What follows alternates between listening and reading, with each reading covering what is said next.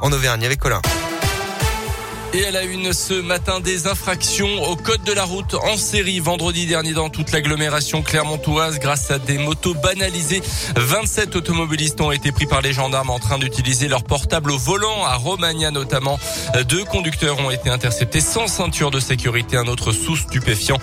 D'après la montagne à hauteur de Gerza sur la 71, le même jour, un automobiliste a été flashé à 170 km heure au lieu de 110 au volant d'une voiture volée. Il circulait en plus de ça sous l'emprise de stupéfiants et se trouvait aussi en possession de plusieurs grammes de résine de cannabis. Dans l'actualité également, deux moines interpellés la semaine dernière près de Lyon. Ces catholiques intégristes issus d'une communauté du Beaujolais sont soupçonnés d'avoir mis le feu ou tenté de mettre le feu à des antennes relais dans l'ouest de la métropole lyonnaise ces dernières semaines. Ils ont reconnu les faits en évoquant la, la dangerosité de la 5G pour la santé. Le responsable de leur communauté parle d'une erreur de jeunesse. Les suspects ont entre 39 et 40 ans selon le progrès. La robe blanche et la pièce montée ont toujours autant de succès après des mois de pause due à la crise sanitaire. Évidemment, les foires et les salons sont petit à petit de retour. À la grande halle d'Auvergne, par exemple, la foire de Clermont vient de fermer ses portes et les exposants du salon du mariage vont bientôt arriver.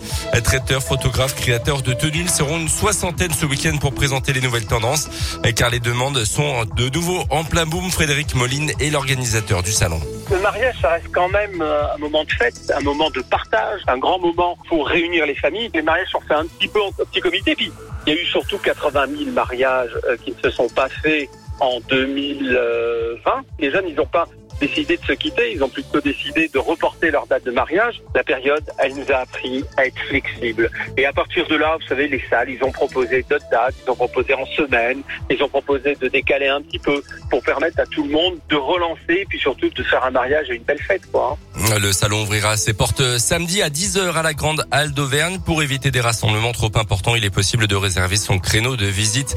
Plus de renseignements sur le site salondumariage.org.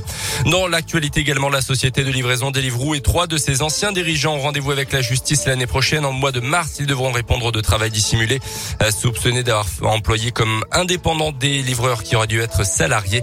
Des faits qui remontent à la période 2015-2017. Et puis va-t-on assister à une flambée des prix de l'électricité après ceux du gaz au mois de septembre? C'est ce que dit un rapport de l'UFC que choisir publié hier. Environ 150 euros supplémentaires par an pour un ménage de 4 personnes. Ça pourrait concerner 22 millions de ménages dans le pays. Les sports avec un entraînement ouvert au public ce matin à la SM, ça sera à 10h après la victoire contre La Rochelle et avant le déplacement à Toulouse sur présentation du pass sanitaire obligatoirement. Et puis Slovénie-France ce soir c'est du foot éliminatoire de la Coupe du monde de foot féminin en 2023, c'est à suivre à partir de 21h.